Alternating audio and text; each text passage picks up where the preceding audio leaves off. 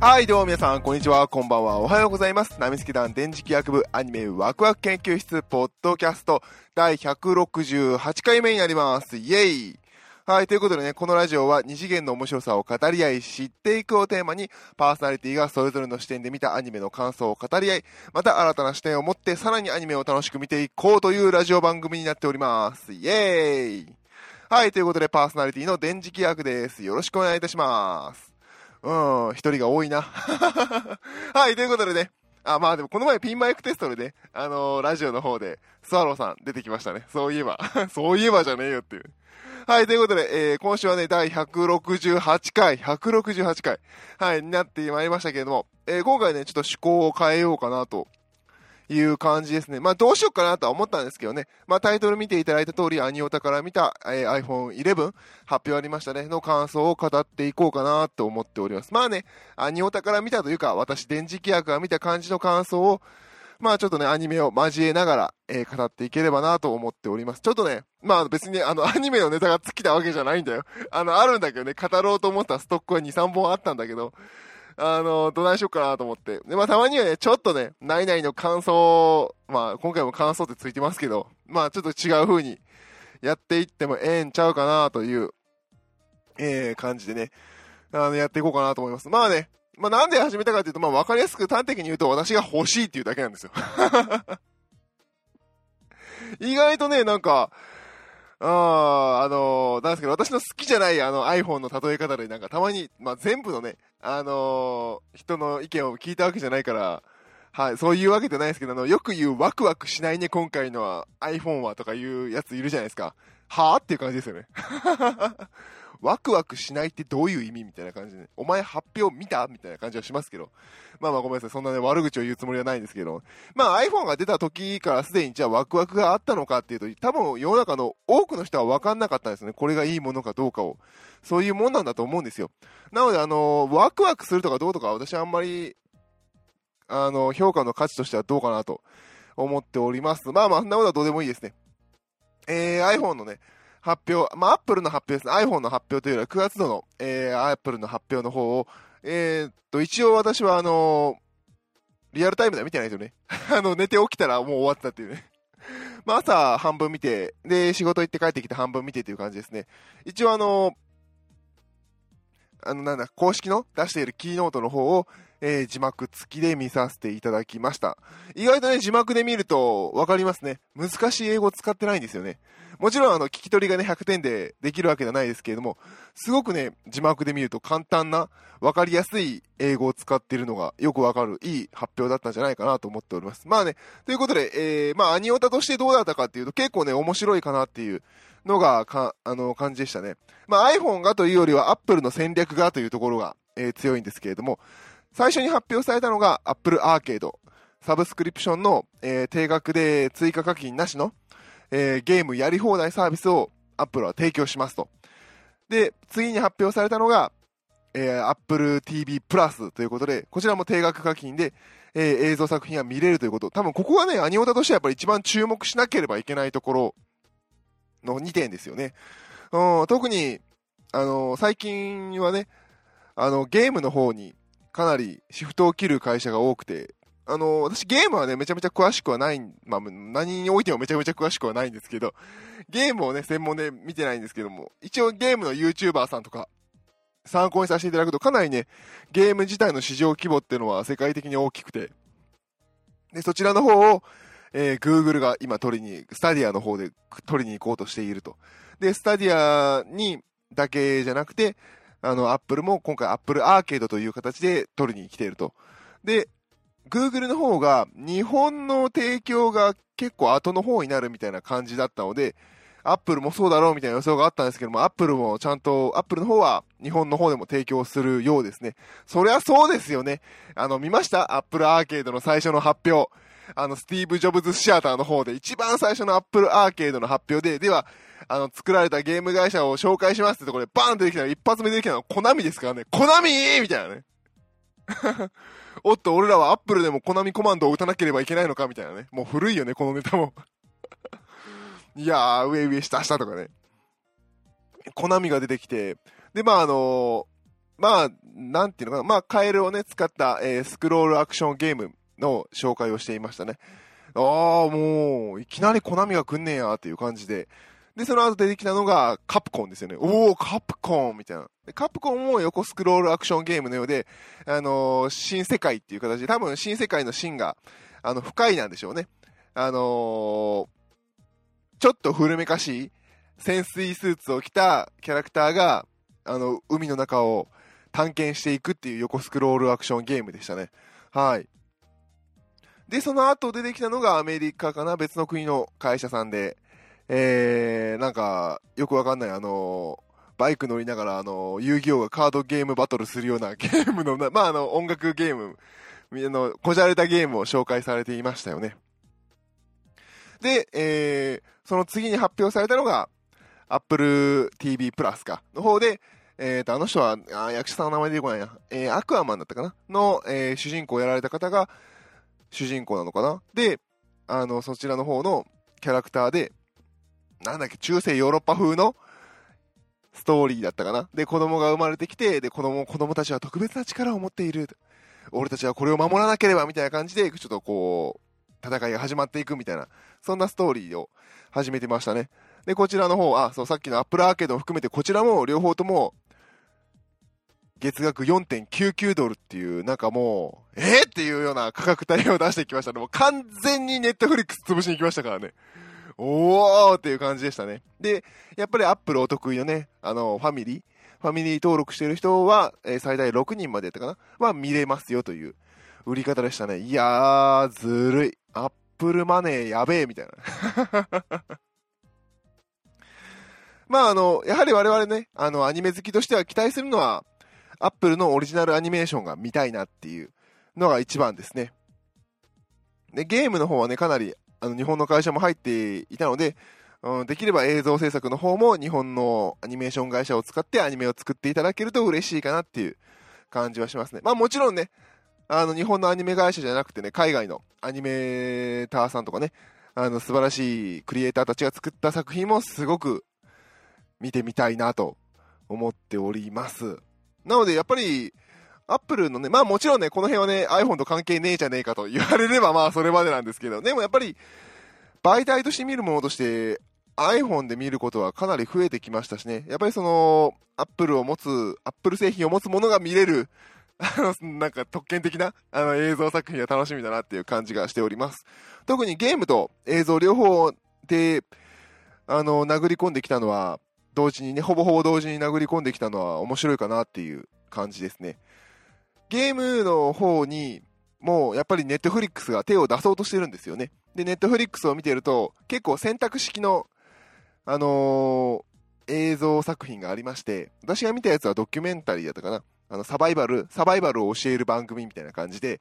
さあ、これからどっちへ行こうか、川を辿っていこうか、それとも森を切り開いていこうか、みたいな。君はどっちがいい？とか言って。で、まあ、川とか、森を切り開くとか選ぶとそっちに進んでいくっていう。で、今回はこんな感じでゴールできたけれど、本当はもっといい選択肢があったかも、またみんな見てね、みたいな、そんな番組があったりするんですよね。ゲーム性があったりとか。で、多分今後もっとゲームを、ネットフリックスゲームみたいな感じで出してくるでしょうし、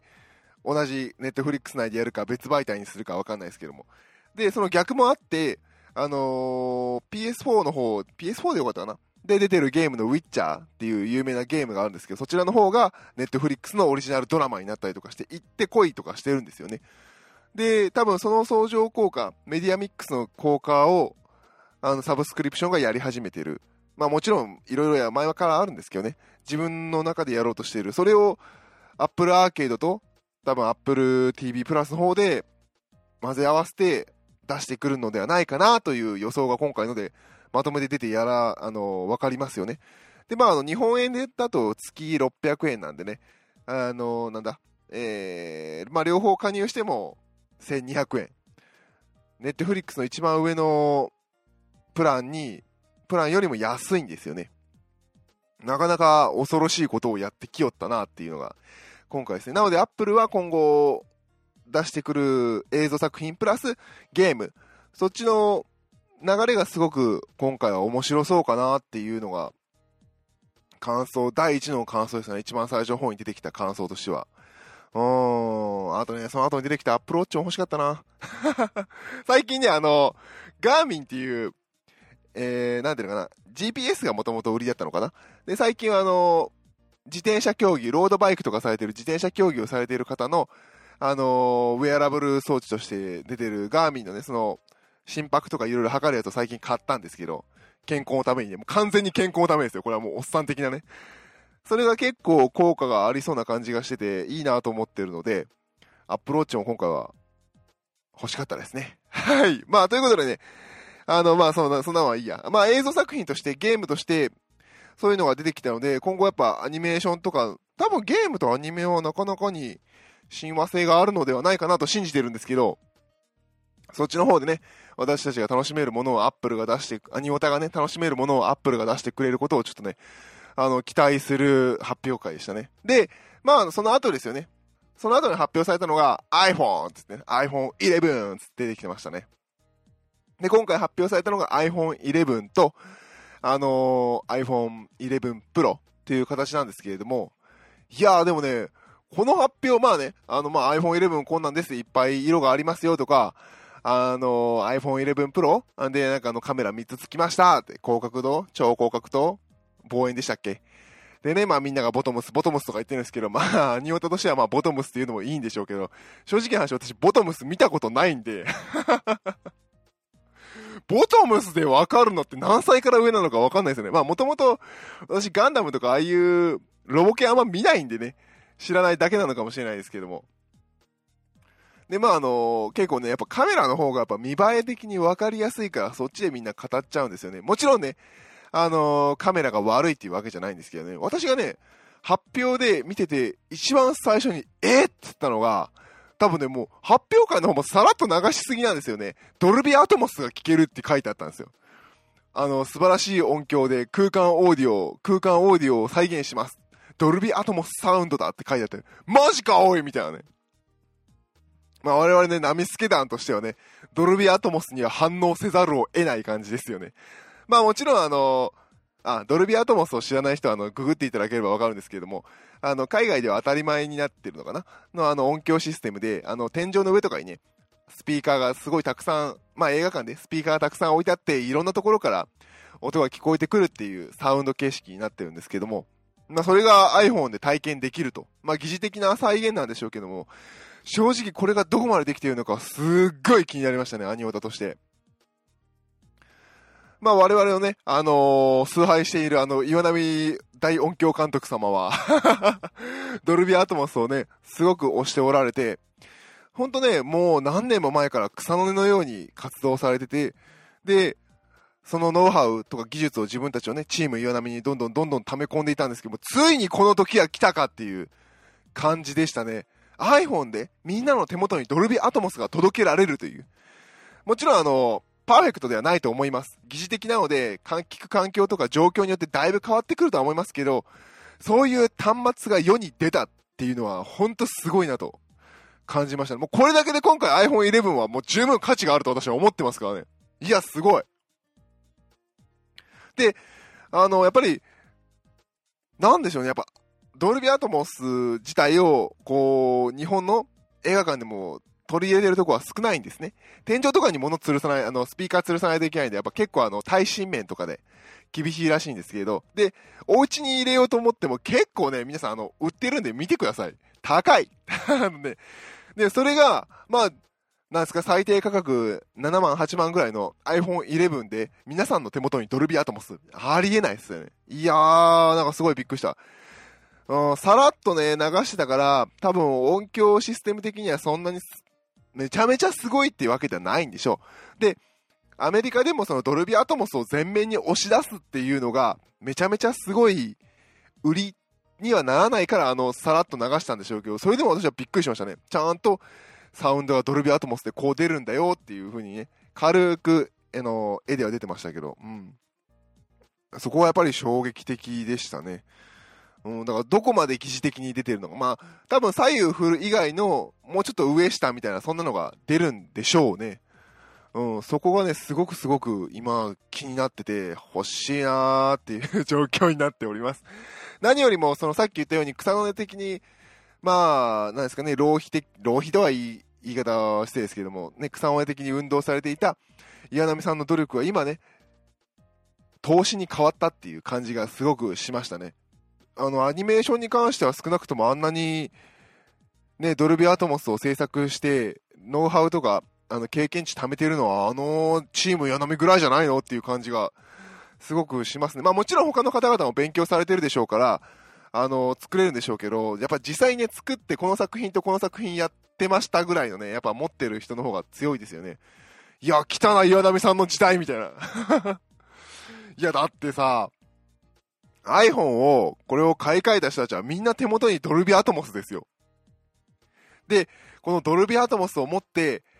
あ、そう、さっき言い忘れましたけど、あの、Apple TV プラス月額4.99ドル600円っていう風に紹介されてましたけれど、あの、発表会された今日この日から、Apple 製品、Apple、あの、MacBook、Mac、あのー、iPhone、iPad を買ってくれた人は、Apple TV か、買って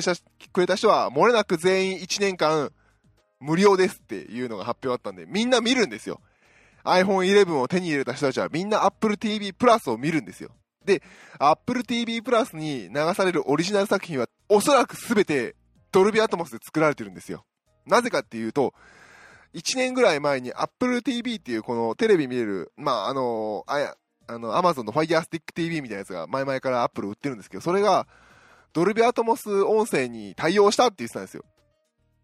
ね、おそらくアメリカでもそんなにね、ドルビアトモスシステムを家でお家で入れてる人は少ないと思うんですけど、なんで入れたんやろうと思ったんですけど、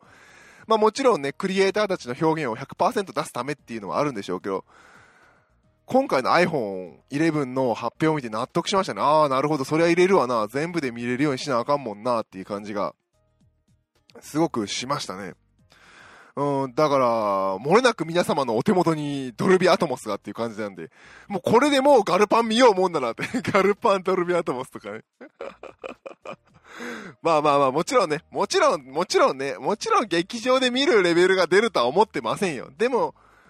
多分、多分じゃないけど、なんていうのかな、でも多分、このアップルのこの端末でもいい音が聞けるようにっていうチューニングはできるはずなんですよね。それにチューニングされて iPhone の方で発表されれば、このドルビアトモスに対応したアニメ作品とそうでないアニメ作品の音の差はすごく出るんじゃないかなって期待してます。で、それを一度人間味わってしまえば、今後作るアニメはドルビアトモス師匠ぐらいになってくる。なってくれると嬉しいなと。なってくれるとアニオタ的にはなんかね、まあそういう厄介なアニオタが増えると面白いなっていうのが、えー、状態ですね。だからこういうの見てるとやっぱり、あの、今年やったの天気の子とかは絶対にドルビアトモスでやっぱ作るべきだったよなと思いますね。うん、音にお金をかけなかったのかな。まあもちろんね、最大限作られた方はやったんでしょうけども、もっともっと上があったのにそこに手を出してなかったのは、ちょっと先を読めてなかったのではないかなと思いますね。うん、それぐらいこのドルビーアトモスはびっくりしましたね。うん、あ、ちなみにあの、アンドロイドにもあるよっていうツッコミはあるかもしれません。でごめんなさい、私、アンドロイドあんま興味ない。興味、興味ないってのは嘘ですけど、アンドロイドあんま知らないですね。ずっとアップルを使ってるので。アンドロイドはね、一番最初のソニーのやつを持ってましたよ。アンドロイド1.0っていうのでね。あの、ピッチズームもできなかった時代ですね。懐かしい。その後 iPhone に行っちゃったんでね、ごめんなさい。なので、こうやってね、人々のね、手元に簡単にドルビーアトモスが手に入ったっていうのがすごくすごく驚いたなっていうのが、アニオタとして、あの、ずっとこう、岩波さんがね、ドルビーアトモスの普及に、こう、力を入れられてたのを見てたので、この、でも、でもやっぱり家にドルビーアトモス入れるなんて大変じゃないですか。ただでさえ、あのー、みんなテレビのね、普通のテレビのスピーカーで聞いてるわけですよ。わざわざ外付けのスピーカーつける人少ないわけで、少数派なわけですよね。うん、そんな人たちにも、実はその iPhone はドルビアトモスなんだよっていうね。うん、のが面白かったかな。すごく期待が持てて、すごくだから私はワクワク、それこそワクワクする iPhone の発表でしたね。まあもちろんね、いやいや、ヘッドホン、だいたい外で映画見るからヘッドホンするしっていう至極真っ当なツッコミは5割でしょうけれど、そういうことじゃねえんだよっていう みんなの手にドルビアトモスを疑似的にでも再現できる環境が配られる。たった7、8万で配られるっていうのがすごい夢があるなっていう感じでしたね。そう、だから、だからあの、ホームページ見ても下の方に書いてあるんですよね。他にもこんな魅力がとか、空間オーディオ、そしてドルビアトモス、いやいや上に書けよみたいなね。まあもちろん、カメラとかね、やっぱその辺とかセキュリティとか、あの、電池が持ちますよっていうのが世の中的には大事なのは私も重々承知しております。というところですね。アニオタとしてはね、そうですね、やっぱそのドルビーアトモスと、えー、Apple アーケード、Apple TV プラスでアニメーションが、新たな Apple が手掛けるアニメーションが見れるのがすごくすごく楽しみにしております。はい。そうですね。まあ、あとはね、あのー、電磁気役個人としてはですね、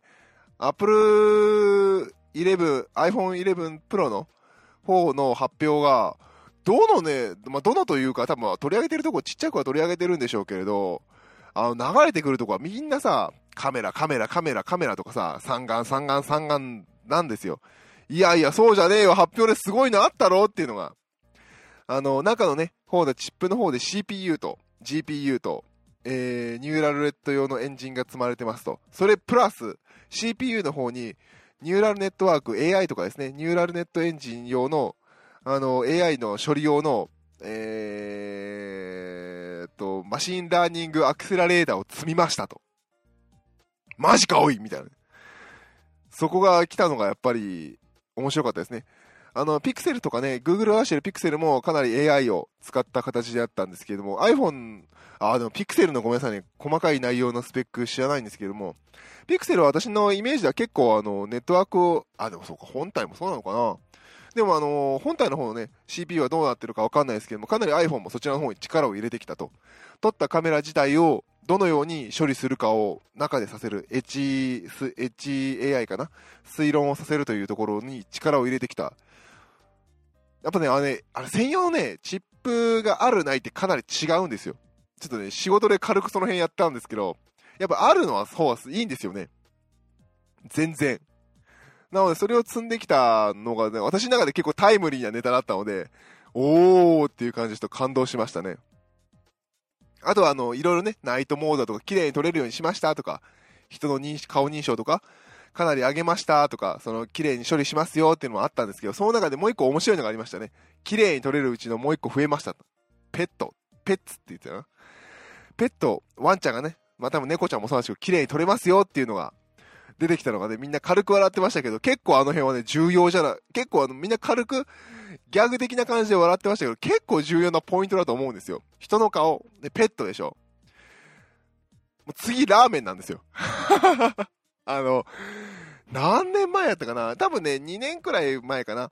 で、あの、まあ、あの、iPhone のカメラがカメラがとか、なんか騒いでる人に対するあの、冷静なツッコミみたいなのが、ツイッターの方、ツイッターやったかなで、方でさん、あの、見られた、いいね、ツッコミがあったんですよ。お前らカメラカメラって偉そうに叫んでるけど、撮るのって猫とラーメンだけだろっていうのがね、見事なツッコミだったんですよね。確かにね、ラーメン食べましたとかね、まあ今日これラーメンっていうのはまあ、ラーメンだけじゃなくて多分食べ物なんでしょうけど、こういうの食べましたとか、うちの猫ちゃん、ワンちゃん可愛いとかいう写真が、おおよそなんですよね。あの、日常、特に日常生活に溶け込んでますからね、スマートフォンというのは。なので、やっぱり海外でもそうなんだなっていう感じだったし、多分データを集めて解析しているアップルが、ペットが綺麗、人が綺麗に撮れます。次にペットが綺麗に撮れますって言ってきたのは、なかなか、あのツッコミは見事だったんだなっていうのがすごく思いましたね、あの発表は。なので多分次ケーキとかですよ、綺麗に撮れると。多分。次は食べ物が綺麗に撮れます。まあ今でも十分綺麗に撮れるんですけどね。次はケーキとか、ね、ラーメンとか食べ物が多分ディープラーニングで学習されて、そのデータが配布されて、中の iPhone エンジンで綺麗に処理するんですよ。いやー、多分ね、iPhone の中でパシャッとったら、家系、家系ラーメンとか中で多分処理してるんですよ その辺がね、なかなか面白かったですね。だからそういうのが発展していくと、アニメ的に言うと、この写真を撮ると、まあもう今もやってる人いっぱいいますけどね、このキャラみたいなのが出たりとか、撮った、ね、それこそフィギュアが綺麗に撮れたりとか、えー、していくのではないかなと思うので、かなり私としてはね、今回の iPhone の進化は、うん、ワクワクして面白かったですね。うん。まあ、なので、あの、皆さんもね、あの、アニメも iPhone も一緒ですよ。あの、自分自身の見方で、iPhone を楽しん、あの iPhone の発表とかね、他にも Google とかの発表も楽しんでいけばいいんじゃないかなと思います。かなりね、うちの、あうちの親がね、あの、iPhone 11買い替えタイミングだったので、あの電話でね、これどうなのって聞かれてきて、で、YouTuber はカメラがカメラがって言うけど、カメラいらないんだけど、いや、ちゃうねん。カメラじゃなくてな、これの重要なものって散々語りました。ダメですね。あの、YouTuber もなんか偏った人多いっすね。カメラじゃねえんだよ。カメラも大事なんだしね。カメラも大事なんだけどね。うーん、やっぱ物理方面の方にみんな目がいっちゃいますね。もうちょっとソフトに、特に私たちアニオタはね、ソフトが大好きなんですから、ソフトの方に目を向けてみてはいかがでしょうか。ということで今回、アニオタから見た iPhone 11の感想をお届けしました。いかがだったでしょうか。それではまた来週、ありがとうございました。パーソナリティは私、電磁気役でした。